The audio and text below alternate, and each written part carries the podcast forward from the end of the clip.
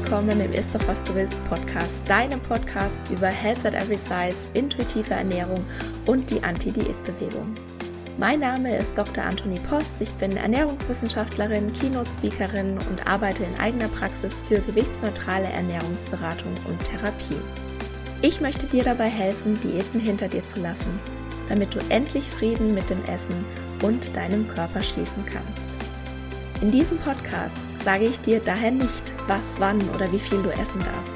Stattdessen geht es darum, wie du Vertrauen, Respekt und Wertschätzung für den eigenen Körper erschaffst und dadurch eine innere Motivation, dich liebevoll um dich selbst zu kümmern und wirklich gesunde Verhaltensweisen zu wählen. Und bevor wir gleich mit der Episode loslegen, noch der Disclaimer.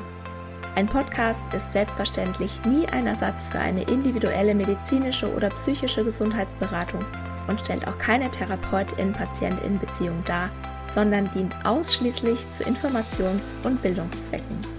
Wie schön, dass du hier bist und ich wünsche dir viel Spaß beim Anhören. Herzlich willkommen zur Episode 87. Ich habe sie genannt, Diäten haben ausgedient und heute will ich mit dir zusammen mal die wissenschaftliche Datenlage dazu ansehen, warum ein gewichtsneutraler Gesundheitsansatz einem gewichtsnormativen oder gewichtszentrierten überlegen ist. Und ich hatte das in letzter Zeit immer mal wieder angesprochen und heute gibt es vor der angekündigten Podcast-Pause in den nächsten acht Wochen nochmal eine knackige Episode, in der wir alles, was gegen einen gewichtsneutralen Ansatz sprechen könnte, anschauen und das ist der Plan natürlich in Wohlgefallen auflösen. Und wie immer findest du alle Studien, auf die ich mich beziehe, in den Show Notes und es ist heute eine ganze Reihe. Also du hast dann auch in den acht Wochen wirklich was zu lesen, wenn du das möchtest. Falls du dich für Studien interessierst. Also ich weiß, es kann sich nicht jeder so für Studien interessieren, wie ich das tue. Aber falls du das möchtest, hast du auf jeden Fall die Chance, da sehr, sehr viel Anregungen zu bekommen in den Show Notes. Zuerst aber nochmal kurz die Definition, was wir unter einem gewichtsneutralen und einem gewichtszentrierten Gesundheitskonzept verstehen. Der gewichtsinklusive oder gewichtsneutrale Ansatz legt den Schwerpunkt darauf, Gesundheit und Wohlbefinden ganzheitlich zu betrachten und strebt keine vorsätzliche Gewichtsabnahme als Ziel der Behandlung, Vorsorge oder Therapie an. Und zusätzlich bemüht sich ein gewichtsinklusiver Ansatz um die Verbesserung des Zugangs zur Gesundheitsversorgung und ist auf die Verringerung einer Gewichtsstigmatisierung ausgerichtet.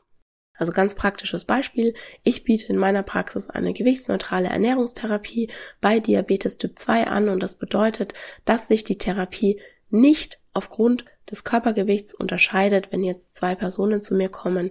Die eine ist schlank, die andere ist dick die bekommen die gleiche Therapie. Es kann sein, dass sich das Gewicht während der Therapie verändert, aber wir streben keine konkrete Gewichtsabnahme an und hoffen dann, dass sich dadurch vielleicht irgendwie die Gesundheit verbessert, sondern wir konzentrieren uns direkt auf gesundheitsfördernde Verhaltensweisen, auf Körperakzeptanz, auf intuitive Ernährung, auf Bewegung und wie mit Spaß und Leichtigkeit neue gesundheitsförderliche Gewohnheiten geschaffen werden. Und zwar nicht, indem wir auf irgendwas verzichten, sondern indem wir was dazunehmen, indem wir das Leben bereichern. Und der gewichtszentrierte oder der gewichtsnormative Ansatz, der legt, wie der Name schon sagt, den Schwerpunkt auf Gewicht und Gewichtsverlust bei der Definition von Gesundheit und Wohlbefinden. Und wenn in Anführungszeichen richtig behandelt oder therapiert wird, dann kommt die Person bestenfalls am Ende auch schlank dabei raus. Und es kann sein, dass Gewichtsstigmatisierung ein Thema ist und als schädlich wahrgenommen wird, aber es wird nichts aktiv dagegen unternommen. Tatsächlich wird das Stigma sogar noch weiter verstärkt, indem man ja ein hohes Gewicht in Anführungszeichen bekämpft. Denn damit wird eindeutig die Denkweise gefördert, dass es in Anführungszeichen besser ist, schlank zu sein. Und wie immer gibt's natürlich nicht nur schwarz-weiß, sondern auch noch alle Abstufungen dazwischen. Aber ich finde schon, man muss sich dafür entscheiden, welchen Ansatz man fährt. Also unterstütze ich jetzt Menschen, Gewicht zu verlieren vorsätzlich oder tue ich das nicht? Und ich persönlich finde nicht, dass man sich einmal so und einmal so entscheiden kann, gerade wie man das möchte. Also das ist schon eine Sache von Prinzip, eine Sache von innerer Haltung und ich unterstütze definitiv niemanden dabei, vorsätzlich Gewicht zu verlieren. Wenn das passiert, das ist völlig okay. Health at Every Size ist auch nicht gegen eine Gewichtsabnahme. Ich helfe Menschen einfach dabei, dass sich ihr Körper auf ihr passendes, natürliches Gewicht einpendelt. Und das kann eben im gesamten Gewichtsspektrum dann auch der Fall sein. Der gewichtsnormative Ansatz, der funktioniert nur kurzfristig. Wenn du meinen Podcast schon eine Weile hörst, dann weißt du das. Und es ist tatsächlich so, dass die meisten Menschen kurzfristig Gewicht verlieren. Jede Diät funktioniert. Aber der Großteil aller Menschen nimmt nach einer, ich nenne es jetzt mal Lebensstilintervention, die einen vorsätzlichen Gewichtsverlust zum Ziel hat, auch wieder zu. Und das zeigt eine Studie nach der anderen, die länger als ein paar Monate ist. Und Studien zeigen außerdem, dass Verbesserungen der Gesundheit, die mit einem Gewichtsverlust anfangs einhergingen, häufig nach einigen Monaten verpuffen. Und zwar egal, ob das Gewicht unten gehalten werden konnte oder ob die TeilnehmerInnen wieder zugenommen haben. Das wird häufig bloß so nicht kommuniziert. Und es ist definitiv nicht leicht, etablierte Glaubenssätze zu erschüttern und ich bekomme beispielsweise häufig Rückmeldungen von GesundheitsdienstleisterInnen, die das Prinzip Health at Every Size absolut verstanden haben und auch die Vorteile, die es bietet und trotzdem große Schwierigkeiten haben, es in der eigenen Praxis umzusetzen, weil bestimmte Glaubenssätze sie noch davon abhalten. Und genau diese Glaubenssätze beziehungsweise ich habe sie Annahmen genannt. Die schauen wir uns jetzt mal an und selbstverständlich stellen wir sie eine Runde in Frage. Die Annahme 1, ein hohes Körpergewicht erhöht das Sterblichkeitsrisiko erheblich. Fakt ist, abgesehen von statistischen Extremen, sprich Menschen am ganz unteren und am ganz oberen Ende des Gewichtsspektrums, die aber nur einen sehr, sehr kleinen Anteil der Bevölkerung ausmachen, sagt das Gewicht oder der BMI oder auch die Menge an Körperfett allein die Lebenserwartung nur sehr schlecht voraus. Beobachtungsstudien zeigen, dass Menschen, die laut BMI-Definition in Anführungszeichen übergewichtig oder leicht adipös sind, genauso lange leben wie schlanke Menschen und häufig sogar länger. Es gibt außerdem ein Phänomen, das wird als Adipositas-Paradoxon bezeichnet und beschreibt die Beobachtung, dass bei vielen Krankheiten ein hohes Körpergewicht mit einem längeren Überleben assoziiert ist. Also beispielsweise haben mehrgewichtige Personen mit Diabetes Typ 2, Bluthochdruck, Herz-Kreislauf-Erkrankungen und chronischen Nierenerkrankungen eine längere Lebensdauer als schlanke Menschen mit denselben Erkrankungen, statistisch gesehen. Und das ist so unvorstellbar für die wissenschaftliche und medizinische Community, dass Dicksein tatsächlich Vorteile hat, dass es dann als Paradoxon bezeichnet wird, als scheinbar unsinnige, falsche Behauptung oder Aussage, die aber bei genauerer Analyse auf eine höhere Wahrheit hinweist. Und die höhere Wahrheit ist, dass am Körpergewicht einer Person eben nicht die Gesundheit abgelesen werden kann. So einfach ist das. Und vielleicht kannst du dich auch noch an diese Behauptung erinnern, dass unsere Kinder die erste Generation sein werden, die früher stirbt als ihre Eltern. Das war so vor etwa 10, 15 Jahren ein sehr populäres Mittel zur allgemeinen Gewichtspanikmache. Und wenn du dir dann aber mal anschaust, worauf diese Zahlen angeblich beruhen, dann lassen sie sich auf ein Opinion Paper zurückführen, das 2005 im New England Journal of Medicine erschienen ist und das keine statistischen Beweise zur Stützung dieser These lieferte. Aber die Medien haben sich draufgestürzt, es war eine super Schlagzeile und dann ist der Schaden angerichtet, weil sich das so in den Köpfen verankert. Und dann kannst du im Nachhinein tausendmal sagen, ach nee, das war nicht so. Das ist schon längst in den Köpfen und der Zug ist abgefahren. Tatsache ist aber, sowohl das durchschnittliche Körpergewicht der Bevölkerung als auch die Lebenserwartung sind in den letzten Jahrzehnten und Jahrhunderten gestiegen und Forschende gehen davon aus, dass die Lebenserwartung auch weiter steigen wird.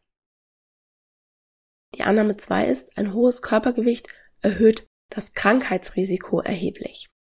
Also ganz nach dem Motto, naja, wenn sie schon nicht früher sterben, dann haben dicke Menschen aber zumindest weniger gesunde Lebensjahre. Sprich, sie sind aufgrund ihres Körpergewichts kränker und auch früher kränker. Ja, es ist allgemein bekannt, dass laut BMI-Definition Adipositas mit einem erhöhten Risiko für viele Krankheiten einhergeht. Das ist eine Assoziation, ein Zusammenhang. Eine Kausalität ist aber nicht belegt. Diese erhöhten Risiken, die werden in epidemiologischen Studien gesehen. Das sind reine Beobachtungsstudien, die nur Zusammenhänge aufzeigen.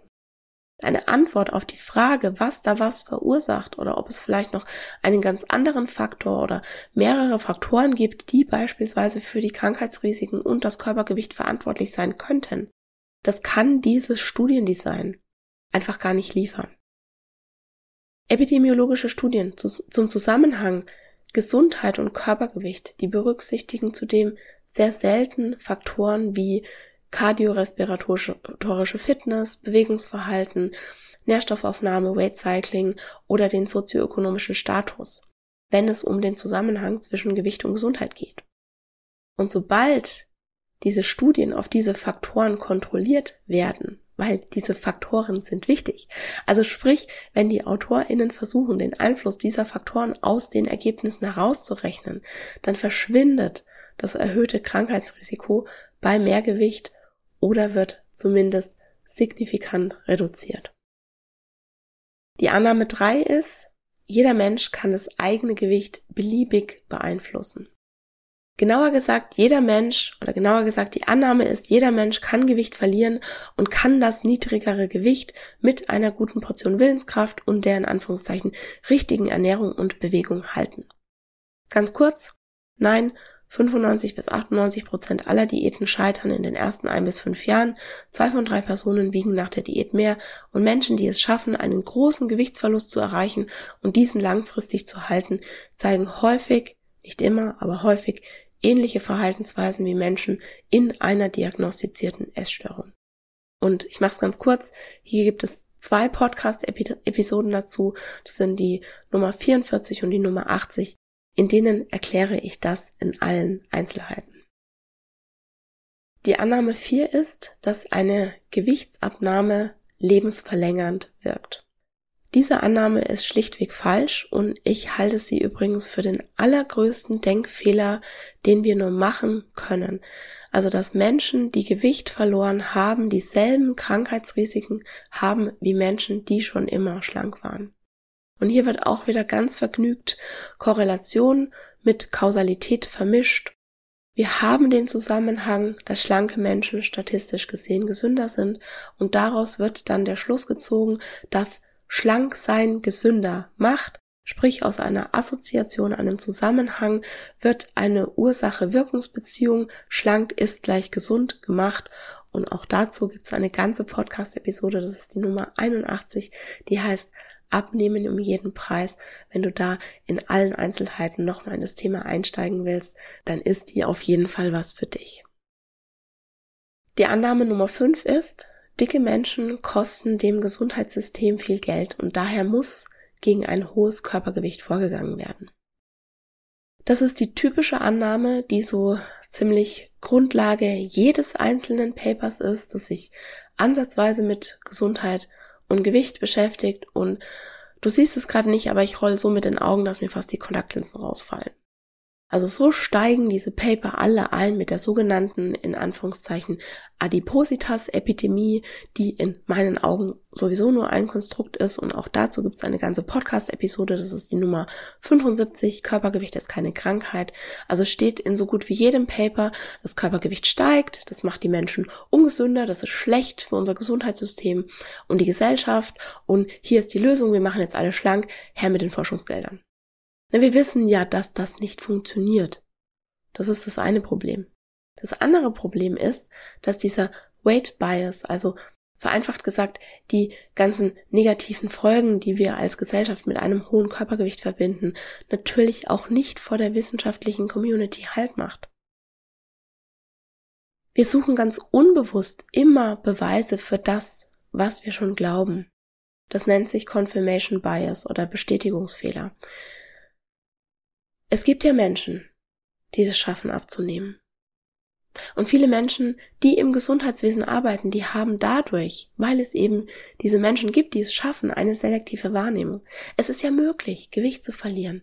Da müssen sich halt alle mal einen Ticken mehr anstrengen. Es geht doch, wenn man nur will. Ne? Das ist so die Argumentation, aber da wird einer Wunschvorstellung nachgelaufen, anstatt im Hier und Jetzt zu therapieren.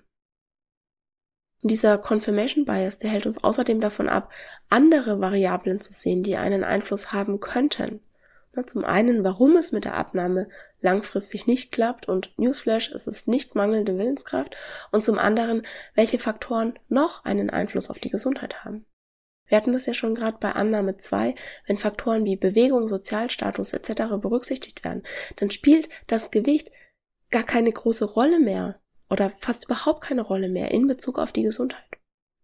Und was auch dann noch dazu kommt, ist, dass bei uns ja in der Gesellschaft niemand einfach nur dick ist, sondern dass ein hohes Körpergewicht mit allen möglichen negativen gesellschaftlichen Begleiterscheinungen daherkommt. Und wir wissen, dass dicke Menschen schlechter medizinisch versorgt werden, eventuell länger warten, bis sie zur Ärztin gehen, dann ist die Krankheit fortgeschrittener, die Heilungschancen schlechter, die Medikamente kosten dann mehr Geld. Oder was ist mit den Kosten, die dadurch verursacht werden, dass dicken Menschen ein Gewichtsverlust verschrieben wird? Diätversuche, Essstörungen, ein schlechtes Körperbild, das dadurch häufig erst entsteht oder wenn es schon da ist, weiter verstärkt wird, ist mit allen möglichen Erkrankungen verbunden, wie Depressionen, Angststörungen, aber auch mit nicht psychischen Krankheiten. Da kommen wir jetzt gleich nochmal bei Annahme Nummer 6 drauf. Und auch die Zahl der Magen-OPs ist in den letzten Jahren kontinuierlich gestiegen und ich habe auch das Gefühl, dass der BMI immer niedriger wird, bei dem Menschen so eine Magen-OP mal nebenbei irgendwo beim Arztbesuch vorgeschlagen bekommen. Oder was ich jetzt auch schon gehört habe, ist, dass mehrgewichtige Menschen beim Arztbesuch regelrecht zu Tests genötigt werden, weil es ja gar nicht sein könnte, in Anführungszeichen, dass sie metabolisch gesund sind. Also ich habe das jetzt wirklich schon so oft von FollowerInnen, von HörerInnen gehört, dass, ja, dass wir auch einfach dieser Tatsache, dass es das gibt, mal ins Auge sehen müssen. Und ich will jetzt nicht, dass sich das wie eine Entschuldigung oder eine Aufzählung von Entschuldigungen anhört. Es kann durchaus sein, dass unterm Strich ein hohes Körpergewicht mehr Kosten verursacht. Wir müssen uns aber fragen, ist es das Körpergewicht selbst oder sind es Faktoren, die automatisch mit Mehrgewicht in einer fettfeindlichen Gesellschaft einhergehen? Die gar kein sozusagen individuelles Versagen sind, sondern ein strukturelles Problem. Indem wir den BMI als Risikofaktor für viele Krankheiten ansehen, führt es automatisch zu erhöhten Kosten, ganz unabhängig davon, ob das Gewicht an sich möglicherweise gar kein Problem darstellt. Das ist wie eine selbsterfüllende Prophezeiung. So, und die sechste und letzte Annahme, die ich für heute rausgesucht habe, ein Gewichtsverlust anzustreben, ist ein positives und zu förderndes Ziel. Nein, das ist es leider nicht. Chronisches Diäthalten führt zu Weight Cycling und das ist bekanntermaßen ein Faktor, der das Krankheits- und Sterblichkeitsrisiko erhöht. Diäten reduzieren die Knochenmasse und erhöhen damit das Risiko für Frakturen. Besonders bei betagten Personen ist ein Knochenbruch der größte negative Einflussfaktor auf die Lebensqualität, die Mobilität und die Selbstbestimmung. Und zudem werden Diäten mit einem erhöhten Risiko für chronischen psychischen Stress und einem erhöhten Cortisolspiegel verbunden. Und das sind zwei Faktoren, von denen bekannt ist, dass sie das Krankheitsrisiko erhöhen. Und den Stress, der durch Diskriminierung und Stigmatisierung bei mehrgewichtigen Personen entsteht, den dürfen wir auch nicht vergessen. Und auch hier gibt's drei Podcast-Episoden, zwei zu Stress und eine zu Weight Cycling, die ich dir in den Show Notes verlinke. Und wenn du außerdem noch mehr in die Richtung lesen willst, dann kann ich dir einen Review von Lindo Bacon und Lucy Aframore empfehlen, der 2011 im Nutrition Journal erschienen ist und ich habe ihn letzt mit ins Buch aufgenommen als Quelle selbstverständlich und dabei kam mir die Idee für die Episode heute. Also diese Studie hat mich zur heutigen Episode inspiriert und die ist wirklich sehr, sehr lesenswert. Und damit sind wir am Ende angekommen. Es gibt sicher noch mehr falsche Annahmen, aber ich denke, das waren die wichtigsten und daher ziehe ich jetzt mal den Schlussstrich. Und was ist das Fazit der Episode? Der Fokus auf das Gewicht führt nicht dazu, schlankere und gesündere Körper zu erschaffen und das finde ich wirklich besorgniserregend und ich würde mir wünschen, dass es endlich mal kollektiv ankommt. Der Fokus auf das Gewicht kann auch mit einer hohen Wahrscheinlichkeit unbeabsichtigte negative Folgen haben. Um nicht zu sagen schwere Nebenwirkungen, wie eine zwanghafte Beschäftigung mit dem Essen und dem eigenen Körper, Weight Cycling, das gewichtsunabhängig negative Folgen für die Gesundheit hat, ein verringertes Selbstwertgefühl, ein negatives Selbstbild, das Annehmen gesundheitsgefährdender Verhaltensweisen, besonders wenn gesund eigentlich nur das Codewort für dünn ist.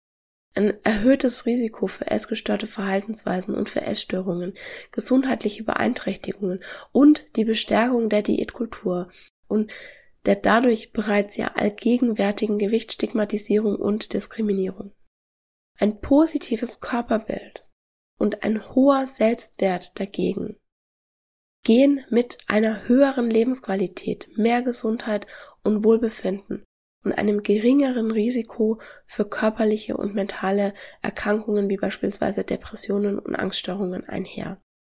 Also diese, dieser Kritikpunkt oder diese These, dass es ja ungesund sei, wenn wir Menschen Körperakzeptanz beibringen, die ist nicht nur aus der Luft geholt oder nicht nur völlig aus der Luft gegriffen, die ist einfach nur völlig falsch. Und wenn die Beweggründe für Lebensstiländerungen darin bestehen, Beschämung und Stigmatisierung zu vermeiden, erhöht das unser Stresslevel, sodass potenziell gesunde Verhaltensweisen nicht den Effekt, nicht den Effekt haben, den sie haben könnten. Wenn ein Körper von Grund auf gestresst ist, dann kannst du noch so viel Grünkohl oder Brokkoli oder was weiß ich was auf ihn schmeißen, das wird nicht viel bewirken. Es kommt also nicht nur darauf an, welche Verhaltensweisen gewählt werden, sondern auch, welche Motivation dahinter steht. So, und das war's jetzt für heute.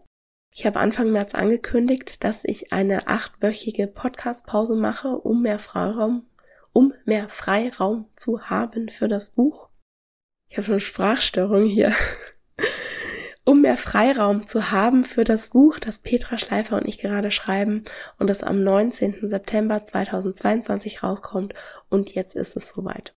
Ich mache Pause vom 23. März bis zum 11. Mai und erst ab dem 18. Mai geht es dann wieder wöchentlich weiter, bis wir die 100 Episoden Anfang August voll haben. Und vielleicht magst du in der Zwischenzeit ein paar Episoden hören, die schon erschienen sind oder vielleicht sogar alle, aber dann hast du wirklich viel vor. Ich habe es extra ausgerechnet für heute. Seit dem 15. Juli 2020, als der Podcast gestartet ist, sind 87 Episoden im Ist doch was du willst Podcast erschienen. Insgesamt waren es 3339 Minuten. Das sind ein bisschen über 55,5 Stunden, die du dir jetzt schon anhören kannst oder in den nächsten acht Wochen. Und falls du aber nicht auf regelmäßigen Content von mir verzichten möchtest, dann komm gerne in den Ist doch was du willst Club. Das ist ein monatlicher Mitgliedsbereich.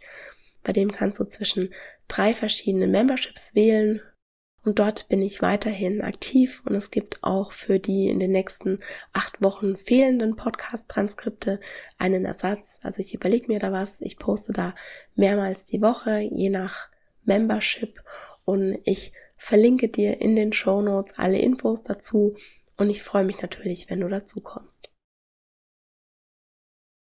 Nach der Pause kannst du dich auf spannende Themen freuen. Also wie gesagt, am 18. Mai geht's weiter.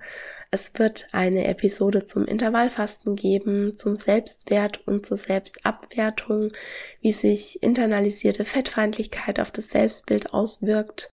Es wird eine Episode zu viszeralem Fett, also Bauchfett geben. Damit erfülle ich gefühlt gleich zehn HörerInnenwünsche auf einmal, weil das Thema in letzter Zeit wirklich ganz oft angefragt wurde. Und ich werde eine Episode zum intuitiven Essen bei Insulinresistenz und Diabetes machen. Und ich habe auch eine Episode geplant zu Kinderwunsch bei hohem Körpergewicht. Und ich freue mich tatsächlich auch jetzt schon drauf, diese Episoden aufzunehmen, auch wenn die alle sehr rechercheaufwendig sein werden. Aber jetzt gehe ich, wie gesagt, erstmal in die Pause. Ich danke dir ganz herzlich, dass du diesen Podcast hörst. Das bedeutet mir sehr, sehr viel, dass du hier bist. Und ich danke dir, dass du mir heute deine Zeit geschenkt hast. Und ich wünsche dir eine tolle Zeit in den nächsten Wochen, eventuell mit den 3339 Minuten ist doch was du willst Podcast, die es schon gibt und wir hören uns spätestens am 18. Mai wieder. Und ich freue mich, wenn du dann auch wieder dabei bist. Und das war's für heute. Ich danke dir von Herzen fürs Zuhören und hoffe, dass dir die Episode gefallen hat und dass du ganz viel für dich mitnehmen konntest. Falls du gerne noch mehr regelmäßige Anti-Diät-Impulse möchtest, um endlich Frieden mit dem Essen in deinem Körper schließen zu können, dann ist eine Mitgliedschaft im Ist doch was du willst Club genau das Richtige für dich. Das ist ein monatlicher Mitgliedsbereich, den ich am 1. Januar 2022 gestartet habe und der dich bei deiner Reise zu mehr Essensfreiheit und Körperakzeptanz unterstützt. Du hast momentan die Wahl zwischen drei verschiedenen Mitgliedschaften, der Membership Körperrespekt für 3 Euro pro Monat, der Membership Körpervertrauen für 6 Euro und der Membership Körperakzeptanz für 12 Euro monatlich. Und je nachdem, welche Mitgliedschaft du abschließt, bekommst du im Mitgliedsbereich Zugriff auf bestimmten Content, den ich nur für dich erstelle.